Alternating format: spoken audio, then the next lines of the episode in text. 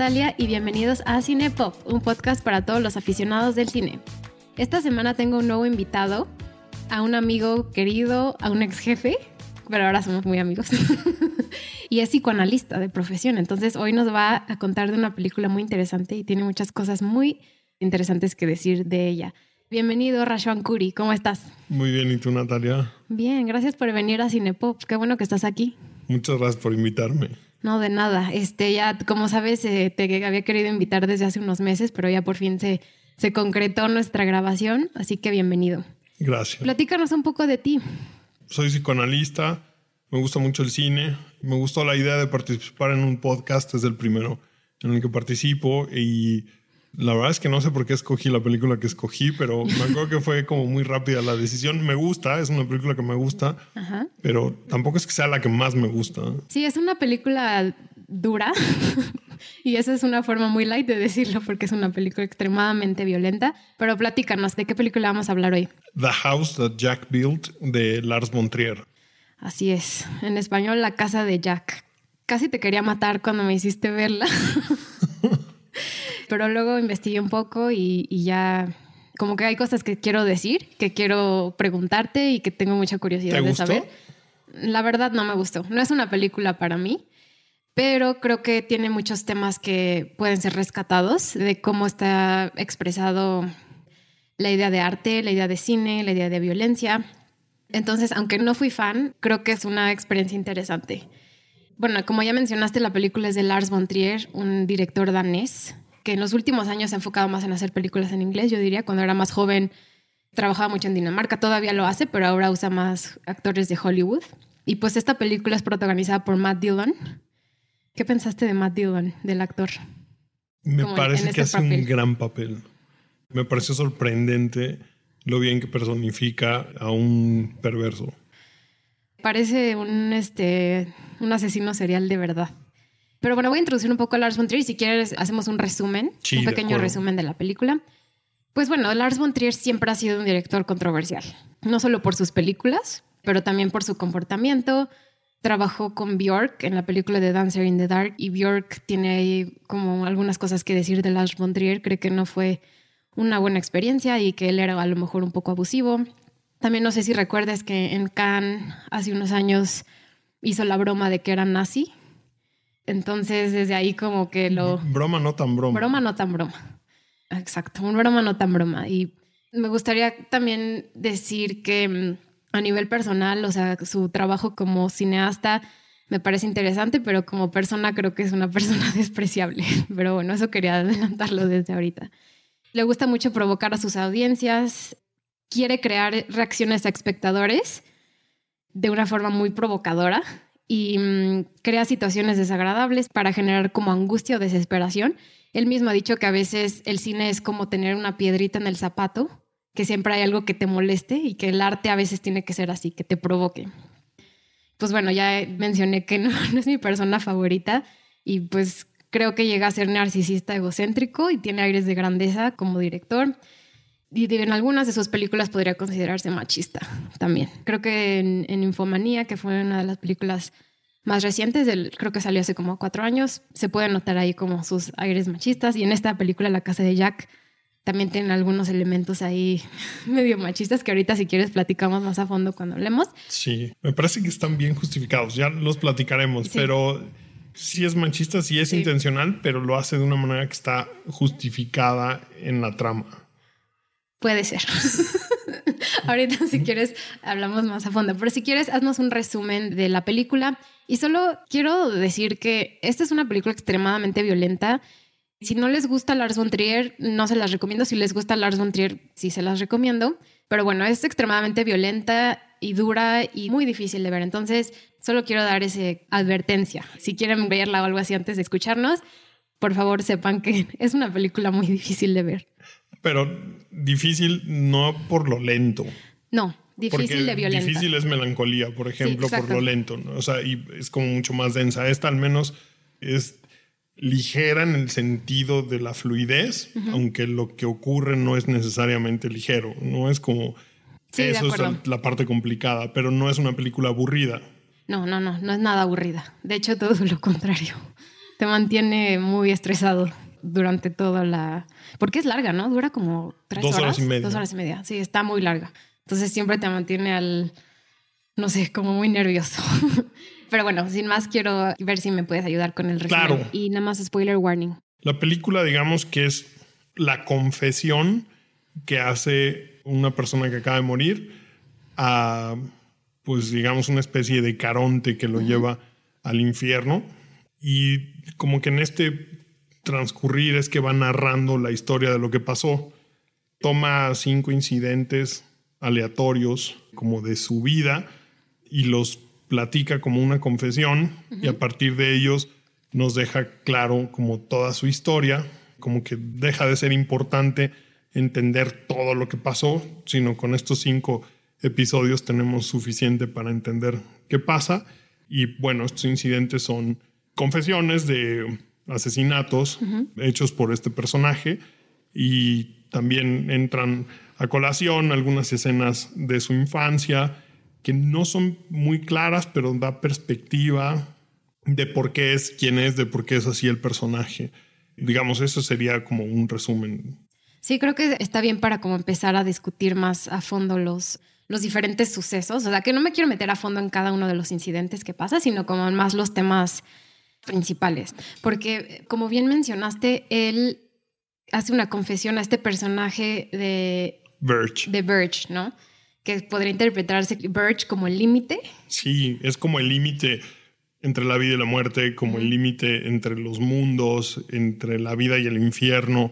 Es como este personaje limítrofe en este sentido, que además es como la figura, curiosamente, aparenta ser una especie de psicoanalista que escucha y devuelve con algunas interpretaciones y algunos señalamientos o puntualizaciones sobre las mismas frases que va diciendo el personaje. Claro, lo reta mucho, o sea, no solo lo escucha, sino también le- lo hace reflexionar. Sí, pero no desde un punto en donde parece juzgarlo, sino más bien, o sea, sí hay veces en donde eh, llega un momento en el que le dice, nunca he llevado en un trayecto a alguien tan pervertido como tú, pero fuera de eso, como que escucha las confesiones más brutales sin alarmarse. De hecho, al principio le dice, podemos ir hablando en el trayecto. Le dice, sí, pero date por enterado que no me vas a contar nada que no haya yo escuchado antes.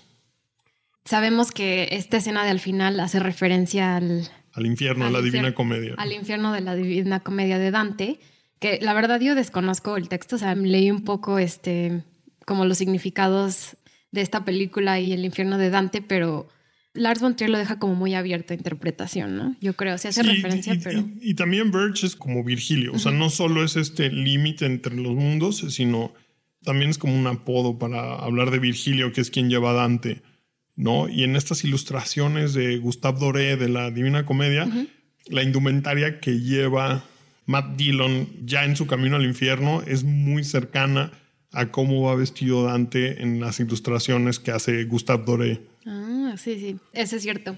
Es muy visual la última parte, Muy como visual. mucho más que el principio de la película, donde se usan ele- elementos de color, pero más como de sangre, ¿no? Sí, y hay justo una escena de una balsa en donde están como atravesando, que se ven como cuerpos en el agua que están agarrados a la balsa en la que van tanto Verge como Jack. Y hace referencia a un cuadro, me parece que es un pintor que se llama Jean Delacroix. Sí. Pero es impresionante la semejanza que logró Lars von Trier con esta escena y el cuadro. Sí, La la, verdad es que eso es, no sé cómo escribirlo. Es visualmente muy hermoso de ver, Muy. muy hermoso de ver, pero a la vez estamos viendo una escena de un infierno, ¿no? Que es algo que usa mucho Lars von Trier, ¿no? Lo bello con lo siniestro. Como la yuxtaposición de lo que nosotros podemos interpretar como bello visualmente, pero al mismo tiempo usando la violencia para darnos como un sentimiento de... Sí, como lograr rescatar lo estético, no necesariamente lo bello, sino Ajá. la experiencia más estética, incluso de lo más a veces grotesco, ¿no? Y con algo de sentido del humor también. Me parece que hay escenas que tienen un sentido del humor bastante oscuro, pero Sobre todo en el segundo incidente. En el primer incidente sale Uma Thurman. voy a hablar de este incidente un poquito más a fondo porque nos ayuda como a entender un poco este personaje de Jack. Los siguientes incidentes no me gustaría meterme tan a fondo porque son como muy grotescos. Me gustaría hablar más de ellos de forma superficial. Pero el primero, sabemos que es el personaje de Uma Thurman, que es una mujer que su gato, para arreglar su llanta, que en inglés es Jack, que también es como muy simbólico de su propia identidad y de su nombre, porque muchas de las cosas que usa para matar a sus víctimas tienen el nombre de Jack, lo cual se me hizo muy interesante. Y ella como que busca, casi casi busca que la mate, ¿no? Como que lo está provocando y él se contiene, pero al fin y al cabo la termina, termina pegando en la cara de una forma muy grotesca, lo cual también se me hizo interesante porque siento que él llegando al infierno y contándole a Verge estas cosas, no sé si él es un narrador no confiable, que está glorificando sus asesinatos. Exacto, y justo aquí, esta parte machista que había dicho que está bien justificada. O sea, la película al tratarse de una confesión, sí se cuenta en el tono de quien confiesa. Claro. Entonces, todos los personajes a su alrededor son imbéciles. En la película es gracioso ver cómo los policías son estúpidos, las víctimas son estúpidos, pero porque no es que lo sean, sino que la posición machista se justifica aquí desde un narcisismo exacerbado en el personaje. Entonces, desde ahí es que él narra todo esto y por eso estas historias siempre acaban siendo de personajes que son realmente imbéciles. Las mujeres son imbéciles en su historia. No, por eso es que se justifica el machismo. No es necesariamente que Lars von Trier las retrate así, sino más bien está haciendo justicia a la narración de una confesión de un narcisista que pone a todos como unos imbéciles en su narrativa. Sí, en ese sentido tienes razón. O sea, a lo mejor no, no refleja que Lars von Trier es machista, pero tenemos que entender el personaje de Jack, ¿no? Que es este perverso, como bien mencionas. ¿Cómo distinguimos entre alguien que puede ser perverso o que es psicótico? ¿Se puede distinguir? O sí, por supuesto. Son dos estructuras distintas en la teoría freudiana. Prácticamente existen tres estructuras psíquicas. Una es neurótico, que somos la gran mayoría y es no deja de ser patológica, pero es lo más sano dentro de las estructuras. Y las otras son psicótico y perverso. En el caso de Jack es un perverso. El psicótico se distingue por tener un problema con la realidad. Entonces están fuera de la realidad.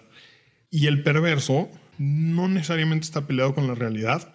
De hecho, hay una parte ahí en donde como que se burla que dice Jack escucha voces. Y no escucha, sino hasta el final, hasta que escucha a Verge, pero ahí entendemos que ya está muerto. Entonces, no es como que tenga este conflicto con la realidad, sino más bien su voluntad se impone sobre la realidad. Esto es, sé que matar está mal, pero no me importa. O sea, es pasar por encima de cualquier ley. O sea, el neurótico se somete a la ley, el psicótico no, digamos, por ponerlo de la manera más simple, el psicótico no necesariamente la distingue y el perverso la distingue, pero la atropella. Esta es la diferencia y esto es dentro de la estructura sobre la que está montada la psique del personaje. Ahorita que hiciste esa distinción me llamó la atención, por ejemplo, lo que mencionaste de, que no distingue la ley, ¿no? Y en esta, sobre todo al principio de la película, vemos que no existe una ley realmente. Hay policías, pero y hay una ley entre comillas, pero no, él logra salirse con la suya. Entonces no hay como una figura de autoridad. Y ahora que dices lo del perverso, que sí lo distingue, esta figura de la ley la veo poco como la figura de Dios y lo puedo interpretar como Dios no existe, o Dios es rebelde igual que los humanos, tiene un, digamos como lo dice Nietzsche, Dios ha muerto, o que Dios existe pero que no le importan los humanos. Pero bueno, eso fue como, no sé qué opines o si quieres decir algo de eso. Sí, en términos psicológicos, el Dios también es una figura que representa al Padre, mm. a la ley del Padre, a la ley que se vive de niño. Entonces, aquí vemos un, un niño y presuponemos que es alguien que fue terriblemente violentado. Por eso se ve en esta necesidad de repetirlo, pero él ahora siendo el victimario, no la víctima. O sea, es una figura de alguien que cuando su mente se está construyendo es muy, muy violentado y entonces ahora esta ansiedad que además describe de manera muy poética, cuando describe que es como alguien caminando abajo de luminarias en la calle.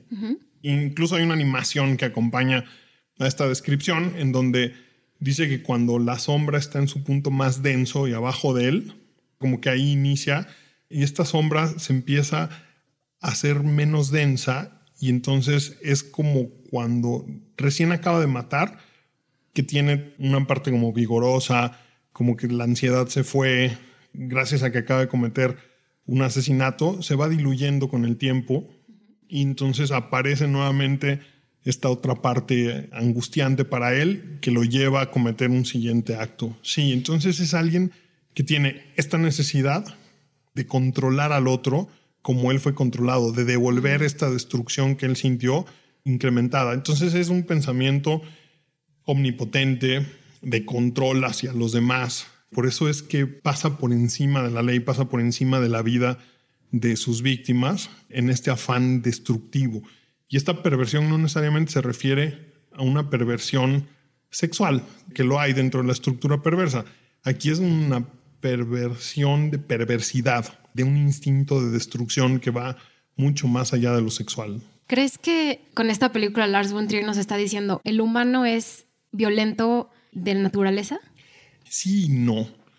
Me parece que de alguna manera sí hace referencia a que hay gente perversa y que no todo el mundo lo es.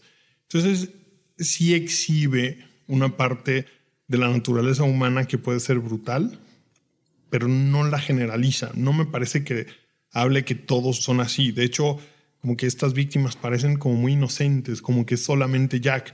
Pero Jack, en mi entender, es un representante de Lars von Trier. Sí, claro. Hay un momento muy interesante que dice, el arte nos lleva a poder como desplegar las perversiones que quisiéramos realizar o estos deseos perversos que quisiéramos realizar en la vida ordinaria y que no podemos. Y mientras esto lo está diciendo Jack en la película, se ven otras escenas de otras películas de, Lars von Trier. Se ve, alcancé a distinguir algo de melancolía y de anticristo. Tengo muchas preguntas de esto de Lars, o sea, la personalidad de Lars von Trier reflejada con Jack, porque Lars von Trier no hace muchas entrevistas. De hecho, no le gusta mucho salir de su casa y si hace entrevistas es en su casa o por Zoom, ¿no? Entonces casi no lo vemos como interactuando con los medios, que es algo que él ha decidido también hacer, ¿no? Como él quiere ser la contraparte del cine comercial y del cine de Hollywood.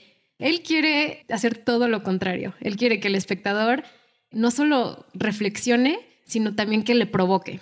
Entonces, por ejemplo, el uso de la violencia como un reflejo del arte, él lo hace mucho, como lo acabas de decir, no pone sus mismas películas, que es extremadamente narcisista y a mí se me hace como completamente innecesario que haya hecho eso.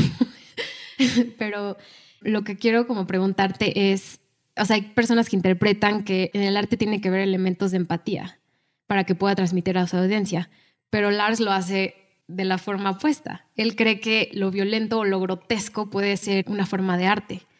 Entonces, ¿hasta qué punto hay una línea que distingue el arte de algo que ya mencionaste como estéticamente bello a algo que es lo opuesto? Ok. Dije muchas cosas ahí, perdón. Sí, pero creo que es muy interesante esto que dices. Estructuralmente, Jack funciona como un perverso. Digamos, eso es lo que se impone. Sin embargo, tiene trastorno obsesivo compulsivo. Sí. El trastorno obsesivo compulsivo es muy neurótico. En el caso de los perversos, no necesariamente se da, sino esto es una parte como muy neurótica, pero lo que quiere decir es que todas las estructuras tienen una base, sin embargo tienen núcleos de funcionalidad de las demás estructuras. O sea, todos, si somos muy neuróticos y no podemos a lo mejor cometer los crímenes que comete Jack, pero una parte conecta con esos crímenes. Entonces, sí, al final el arte tiene que hablar de manera universal y ahí es a lo que alude Lars von Trier, a provocarnos, aunque seamos de estructura neurótica, a provocarnos estos núcleos perversos. Y entonces hay una parte que sí goza de estos crímenes y de estas escenas, y con el gozo no quiero decir solamente placer, sino es este gozo, esta combinación de lo placentero con lo displacentero que no sabes qué te está provocando, que quieres que ya acabe y que ya mate a la, a la víctima, pero por otro lado lo está sufriendo junto con la víctima. O sea, juega a esto, extiende los tiempos de tortura. Digamos que Jack tortura a sus víctimas y Lars von Trier tortura a su audiencia en el mismo crimen, ¿no? Es, esto lo hace como muy, muy interesante y creo que ahí con esto es la manera artística de buscar que reaccionemos desde nuestras partes más perversas. Aquí es donde yo tengo un problema con el uso de la violencia de esta manera, porque no quería meterme tanto en esto, pero el tercer incidente me parece mata a unos niños, bueno, a su novia y a los dos hijos de su novia, los casa, como con las reglas, entre comillas, de cómo se casan animales.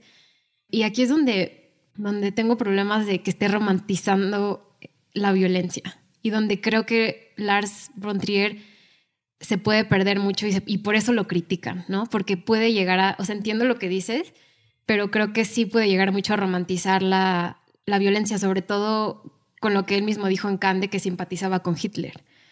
Aquí es donde vemos como esta línea, ¿no? Como... Sí, yo creo que es una afrenta, ¿no? Yo creo que es una afrenta a la crítica y a la audiencia y a quienes lo critican. O sea, en realidad creo que yo no recuerdo haber una, visto una película, o sea, sí, hay películas en las que mueren niños, porque así lo manda la trama, pero no recuerdo haber visto un asesinato tan claro, tan obvio de un niño.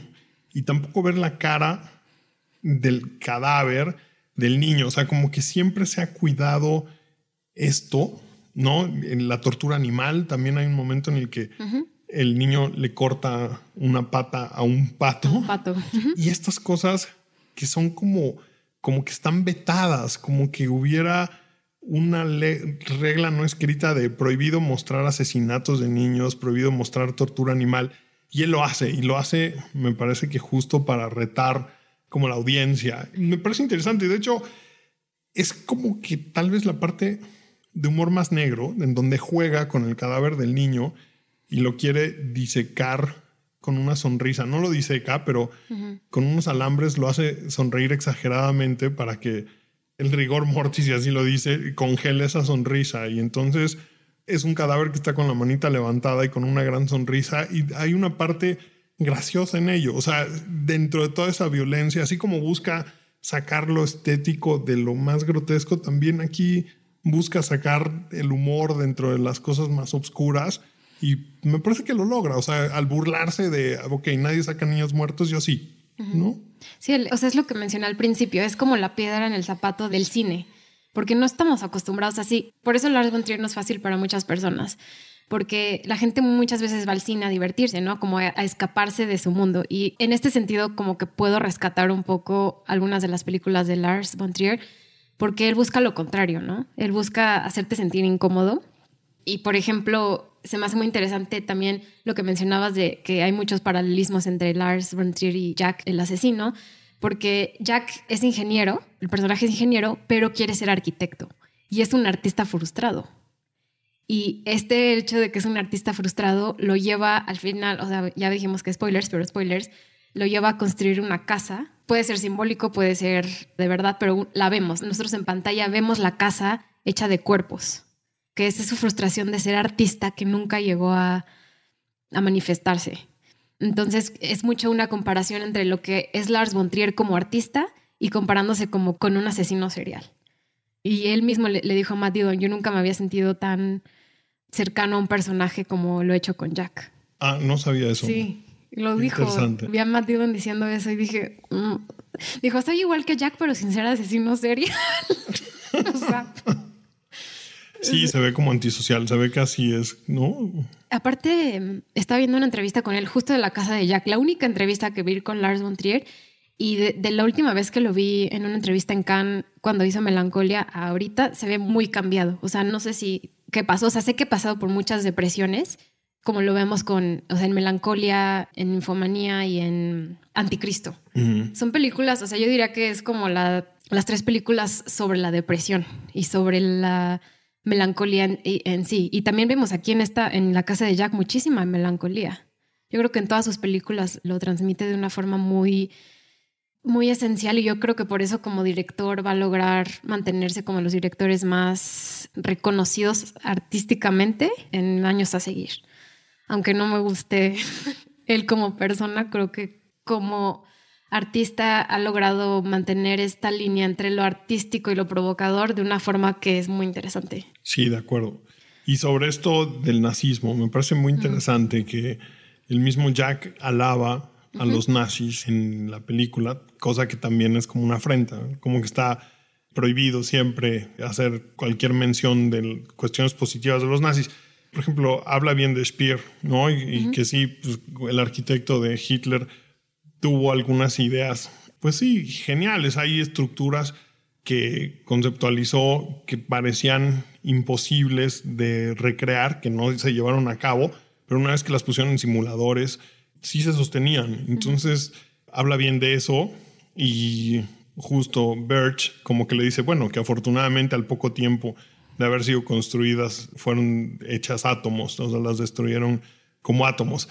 Y como mete esta parte de atacar a los nazis para poder hablar bien de ellos y que no sea censurada la película. Dice que el avión más bonito que ha existido es el Stuka, que era este avión nazi que podía bombardear en picada y que tenía unas sirenas pues en el tren de aterrizaje justo para que cuando fuera en picada hicieran este ruido y hicieran un ruido aterrador para quienes iban a ser bombardeados y usar también ese ruido como arma psicológica, ¿no? Y entonces habla de esto como como los creadores de un icono. Mm.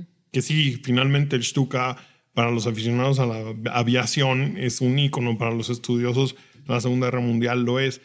Y no es coincidencia para mí que Birch sea Bruno Ganz. Ah, claro, sí, también quería hablar de Bruno Ganz, porque lo vemos físicamente solo hasta la escena del final, pero su voz es tan presente durante la película. Sí, como que en estas referencias nazis, que lo escoja él, que lo más memorable que tiene es su papel de Hitler. No es coincidencia. No es coincidencia, desde luego. Y es lo que mencionaba de romantizar un poco la muerte, ¿no? Porque habla un poco la violencia. Y aquí es donde ya mencionaste más o menos por qué crees que no, que es lo contrario. Pero aún así, con esta película y con mismos paralelismos de su vida, entendemos que él cree que la naturaleza salvaje del humano es reprimida. Y que por eso Hitler y Stalin y todas estas figuras que tenemos históricamente, porque hay muchas otras que no estamos mencionando ahorita, pero que ellos lograron expresar su naturaleza propia, que no son esclavos de las normas sociales. Perversos. Sí, son perversos. Y creo que, eh, no sé, es difícil de poder distinguir entre este límite de lo que debemos ser y lo que somos naturalmente, lo que nuestra naturaleza humana es, ¿no? Y yo creo que también ese enfrentamiento al ver esta película de decir, los humanos somos así o podemos llegar así porque existen gentes perversas, es algo muy oscuro también. Extremadamente difícil de ver y lo logra expresar en esta película. Logra expresar lo oscuro que puede ser, aunque no es una película de guerra. Vimos que en la Segunda Guerra Mundial y en Primera, en Segunda Guerra Mundial y en muchos otros eventos de guerra, la violencia siempre ha sido algo muy grotesco y él no lo esconde nada. Y por eso el hecho de que sea un artista frustrado entonces su arte de matar es como la violencia. Por eso construyó esta casa que estaba mencionando antes, ¿no? Entonces, tu casa al fin y al cabo es una exteriorización de lo que eres. Es una reflexión de quién eres, ¿no? Porque en tu interior no lo vemos, pero podemos verlo a través como de una casa. Entonces, por eso se llama la casa de Jack. Claro. ¿Qué opinas de que el título sea así, de la escena final? Me da la impresión de que es un título como infantil, ¿no? Como que todos estos materiales didácticos en inglés hablan de un Jack, ¿no? Como, o sea, para describir la anatomía es de, soy el estómago de Jack. Y, entonces esto también como que hace alusión, no sé si exista alguna referencia concreta a esto, pero The House Jack Built es como infantil. Como un niño construyendo como que hace referencia, sí, a un título de algo que podría ser una película para niños. Sí, de hecho, si pones en YouTube The House That Jack Built, te salen también como otros videos de otras cosas. y de cosas infantiles. Sí, sí, no, no, te sale, o sea, porque como ni siquiera hay tantas entrevistas de esto, no, no es lo primero que sale. Oye, ¿qué opinas tú del uso del color? Por ejemplo, el Jack, el, en el que mata ella es rojo, ¿no? Y también hay como otras escenas donde la sangre juega mucho, ¿no? Entonces, a colores muy opacos durante toda la película hasta el final, ¿no? Que es como es mucho más brillantes, pero este rojo es como obviamente la representación de la sangre y de la muerte. Sí, pero tiene elementos clave, ¿no? En todo momento rojos que contrastan con la paleta de color que escoge normalmente, que son como ocres, que la verdad es una paleta como muy bien escogida y como muy artísticamente muy bonita, pero es la bata con la que va al infierno, el teléfono Ah, con el que amarra a la novia, las uñas de la novia, la gorra que le pone a la otra novia con los hijos, todo ese elemento, su van, son cosas rojas que están presentes como siempre las víctimas tienen puesto algo rojo. Rojo. Sí, el uso del color rojo brillante destaca mucho como tanto su nombre Jack, que es su propia identidad, o sea, él encuentra su identidad a través de los objetos con los que mata a sus víctimas, que es algo como muy fuerte. Pero sí, el uso de color. También quiero hablar como un poco de los aspectos, o sea, no me voy a meter mucho en los aspectos técnicos de, de Lars von Trier, pero creo que es muy interesante él cómo filma las escenas. Porque estamos acostumbrados a ver una secuencia que empieza, no sé, como una persona moviendo un objeto en una mesa, ¿no? Y vemos todo el proceso de, de cómo la mueve, qué pasa. Pero Lars von Trier no se enfoca en eso, él se enfoca en las emociones directamente. Y cuando la escena llega como a su máximo esplendor, las corta y vuelve a empezar desde el principio. Entonces no es nada típico lo que él hace, ¿no? Porque estamos tan como, pues sí, acostumbrados y mal acostumbrados a seguir como justo a un personaje de un lugar a otro, de un movimiento a otro, ¿no? Y sobre todo lo hace mucho Lars von Trier en Anticristo y en Melancolia. ¿No? Entonces crea secuencias, pero de, de, un momento a otro. A él no le interesa decirte qué pasó durante ese momento. Es como pasó esto y luego pasó esto y luego pasó esto. ¿no? Entonces su corte es... Como son, muy concreto. Como... Sí, a veces como muy abruptos. Y en Infomania también lo hace mucho, ¿no? Justo en, en, las escenas que son de sexo, cuando llegan como a un punto donde está el como máximo placer, las corta. Que además, curiosamente, no lo hace por esconder, porque no esconde nada. Sí, no, no esconde nada. O sea, no es por evitarse el, el sacar algo o el ser obsceno o el ser grotesco o el ser violento. O sea, nada más lo corta para causar esta incomodidad en el espectador que sigue picado en querer ver qué más, ¿no? Sí, y esto también lo hace como muy contradictor a los directores tradicionales, ¿no? Como a, a, Hollywood. Y en, de hecho, o sea, en Estados Unidos no es nada conocido, nunca lo han reconocido por ningún premio casi, o sea, como que es muy europeo y es, sus pensamientos son más radicales en ese sentido, entonces es como lo opuesto al cine comercial, lo cual también es raro porque usa muchos actores de Hollywood. O sea, vemos a Kristen Dunst en Melancolia, aquí vemos a Matt Dillon, Uma, más de Hollywood, a Uma Thurman.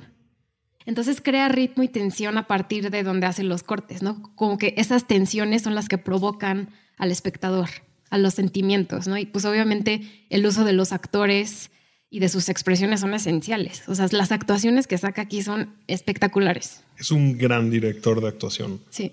La película que más me gusta y por eso hablo mucho de ella es Melancolía. La verdad se me hace su mejor obra, bueno, de las que conozco, se me hace su mejor obra porque habla mucho, o sea, la, la melancolía y la tristeza, cómo lo transmite aquí, se me hace espectacular. O sea, ningún, en ninguna otra película he visto algo tan así. Y yo creo que todos tenemos algo de, como un sentido de melancolía en nuestra vida. O sea, no hay nadie que se escape de eso. Entonces lo encapsula muy bien en melancolía y en la casa de Jack también hay hasta cierto sentido esta como depresión y como el rechazo de Jack de no tiene nadie. Entonces también, por ejemplo, el, el, hecho de que mate a mujeres es porque nunca nadie lo ha querido. Nunca ha tenido un amor, nunca ha sentido amor por nadie. Y se lo dice Bruno Gantz, ¿no? Sí. O sea, se lo dice Birch. Sí, se lo dice Birch. Es como buscar amor. Y ahí contesta, pues sí, amado, ¿no? Y habla del incidente de esta novia De la por que le dice supuestamente tiene de la que le dice simple, Simple. exactamente. Y dice, por ella sí tuve sentimientos muy fuertes, ¿no? Sí, entonces el hecho de, de esta violencia hacia las mujeres también creo que se justifica por esto de que nunca ha sentido como un cariño de amor hacia alguien, de sus papás, pero no lo vemos muy claramente. De hecho, todo, o sea, todo lo contrario. Era como violencia, pero no sabemos si era como un acto de amor o no.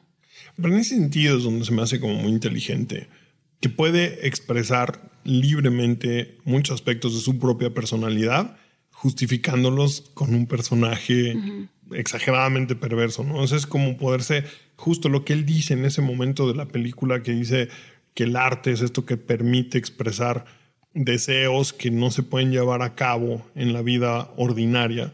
Y creo que es justo lo que hace con su película. O sea, demuestra muchas cosas que le gustaría hacer, demuestra ese machismo, pero lo cuida para no ser atacado y no ser censurado y que la película sí llegue a los cines. Y, pero me parece que en la crítica además le fue bastante mal, ¿no? Creo que está como dividida. O sea, hay- lo que estaba leyendo, hay, hay críticos donde les gusta mucho, hay críticos donde lo deshacen. de las cosas que más fue criticado, que es completamente absurdo, es la escena del patito. Creo que tenía que, para Estados Unidos tuvo que censurar unas escenas porque eh, la asociación de PITA le dijo que no podía maltratar animales en pantalla, lo cual es completamente absurdo porque los humanos están siendo claro. violentados de una forma muy grotesca, pero el animal no lo toquen. Entonces, son como que la crítica americana siento que es la que no cuaja tanto con Lars von Trier. Yo leí las críticas y dije, esta película va a tener 0% en Rotten Tomatoes, a nadie le va a gustar, pero hay críticas positivas que muchas de las veces se justifican y muchas veces se justifican todo lo que mencionaste, hacen mucho sentido. Entonces, qué bueno que estamos teniendo este debate porque yo estaba completamente negativa de todo lo que vi, como que se me hizo muy grotesco, como que se me hizo machista y ahora ya lo, como que lo entiendo de una forma un poco diferente. Pero el uso del arte también. Hay eh, cosas bellísimas, ¿no? O sea, la soledad, por ejemplo, que retrata es preciosa. O sea, hay un momento cuando está por matar a esta novia por la que tenía como sentimientos muy fuertes, que le dice, grita, grita todo lo que quieras. En este mundo nadie quiere ayudar. Y es más, la ayuda a gritar y él mismo se pone a gritar así de, auxilio, está aquí. Y ella baja con la policía y le dice, creo que mi novio es asesino serial. Y la policía le dice como, ajá, sí, claro. Están borrachos. sí. pelea doméstica. Sí. Pues bueno, este, muchas gracias por venir al programa. Eh, fue una práctica, una plática extremadamente mm, interesante y fue una experiencia nada grata, porque la película es muy difícil pero creo que tiene conclusiones interesantes, creo que tiene puntos que se pueden sacar que reflexionan mucho como de Lars von Trier como director y cómo ha impactado el cine de muchas maneras, pero sigo pensando que no, no me gusta. No, la disfrutaste, pero la, reconoces la Reconozco algunas cosas, no reconozco todo.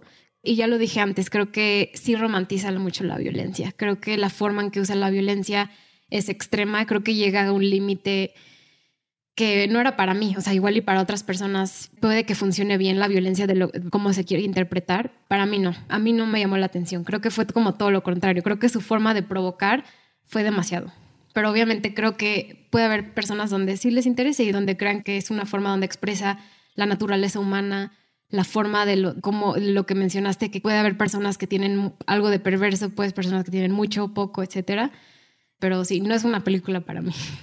Pero creo que estuvo muy interesante. Sobre todo me gustó mucho la plática de, del arte y los límites a los que llega el arte, porque le doy crédito en esto. Le doy crédito en que el hecho de que quiera retar a la audiencia y a su espectador, creo que puede ser muy bueno, pero creo que sobrepasa los límites. Creo que lo ha hecho bien con películas anteriores pero creo que esta ya sobrepasa lo grotesco. No sería Lars von Trier si no lo hace así. O sea, si lo hubiera hecho un poco más tibio, no sería quien es, no llegaría a donde llegan. O sea, creo que necesariamente hay una parte en la honestidad mm. del arte que tiene que implicar mostrar. O sea, hay veces, por ejemplo, si vas a hacer una película que se va a llamar Ninfomanía, pues no puedes evitar el sacar escenas explícitas, ¿no? Lo mismo aquí, o sea, estás hablando de un perverso, no puedes evitar sacar escenas explícitas. Y no solo está cumpliendo su propio deseo de sacar esto sin tener que llevarlo a cabo, a esto se le conoce como sublimación. O sea, es el poder construir a partir de las pulsiones más oscuras, poder sacar algo bello. Sí, o sea, el mejor ejemplo de esto es, por ejemplo, un cirujano. Un cirujano es alguien que tiene la necesidad de abrir humanos, lo sublima porque lo hace para construir, pero es esta pulsión agresiva llevada a un mejor nivel. Esto es lo que está haciendo él. Si hubiera sido un par de mm. rayitas más light, digamos que si hubiera sido un trabajo tibio. O sea, me parece importante. Tal vez la exageración no está en lo que muestra, sino en los tiempos que juega cuando están las escenas violentas para que de veras las padezcas. Pero me parece que son muy necesarias para lograr el propósito de lo que quiere hacer con esta película. O sea, lo digo porque, por ejemplo, yo creo que Anticristo, que fue una película que sacó hace aproximadamente 10 años, esa película no creo que llegue a este nivel como de violencia grotesca. Creo que la violencia es más, no quiero decir fácil de digerir, pero es más fácil de verlo en pantalla y de contar una historia difícil y, y, muy complicada de contar y de identificarte, porque es, o sea, sigue siendo provocadora. Entonces es esta escena donde hay un padre y una madre que están teniendo sexo y el hijo es chiquito, el hijo no entiende bien lo que está pasando y se avienta por la ventana y posteriormente fallece. Entonces creo que esta secuencia del principio juega también mucho con, con lo bello y lo siniestro, al mismo tiempo con la música y la cámara lenta, porque también le gusta mucho usar la cámara lenta. Entonces por eso creo que Anticristo la puedo rescatar un poco más que la casa de Jack. Bueno, esto que dices puede no ser tan gráfico visualmente, sin embargo, alude a aspectos de la mente muy primitivos y muy arraigados. Se conoce como escena primaria a esta fantasía que todos tenemos sobre el coito de los padres. Entonces, es una escena muy fuerte. Si cualquiera que piense en el coito de los padres, cualquier mente sana que piense en el coito de sus padres, pues de pronto se siente como algo, un toque eléctrico que te dice no pienses en eso. Es que es algo muy fuerte porque todos hemos fantaseado con esa escena mm. y hay quien la ve o la imagina al fantasearla como algo muy violento, al ser pequeños y no saber exactamente de qué va una relación sexual, se puede ver como algo muy divertido y muy creativo y eso trasciende en cómo se forma la mente. Para quien lo ve así, puede ser una persona que puede crear muchísimo, ¿no? pero para quien lo ve como algo muy violento, pues tienden a hacer relaciones mucho más complicadas las que lleva en su vida. Entonces, hace referencia con esos elementos en la pantalla, hace referencia, pues naturalmente a la propia escena primaria de cada quien, consciente de que es una fantasía universal. O sea, no es para ver si esto le pega a alguien, nos pega a todos una escena como esa. Lo que me hace interpretar la casa de Jack es que es como una conclusión a películas de Lars von Trier. O sea, como que no sé cuál puede ser su siguiente paso. ¿Sabes? Como él se relacionó tanto con la casa de Jack como con su personaje y toda su historia de cómo ha sido tratado por los críticos o por su interpretación del arte. No sé por qué me da, o sea, es una impresión nada más. Siento que es su última película. Siento, o sea, no sé por qué. Esperemos que no. Porque es como una conclusión a muchos de sus aspectos anteriores. Pero bueno, solo Pero a veces viene una película como muy personal que permite una liberación como de estos conflictos artísticos existenciales para después crear algo más ligero, más en el que permita más la, la, interacción de como de la misma producción o de los productores, no, no tan personal.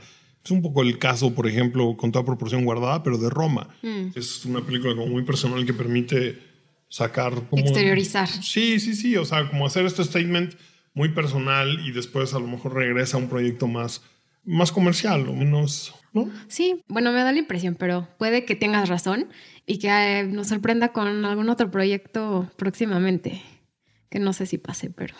Ojalá que sí. Pues bueno, hay, algo más que quiero decir. Em, pues bueno, Rash, ¿qué me pasa? Perdón, me lo poner esa. Pues ok, Rashon, muchísimas gracias por venir al programa. No, gracias a ti por Y espero que vengas pronto. Me dejaste verla por segunda vez, lo cual disfruté muchísimo. Pues bienvenido todas las veces que quieras y cualquier la película que quieras hablar la siguiente vez, también bienvenido. De acuerdo. Esta es tu casa. Muchas gracias. pues bueno, muchas gracias por venir, muchas gracias por escucharnos y nos vemos hasta la próxima.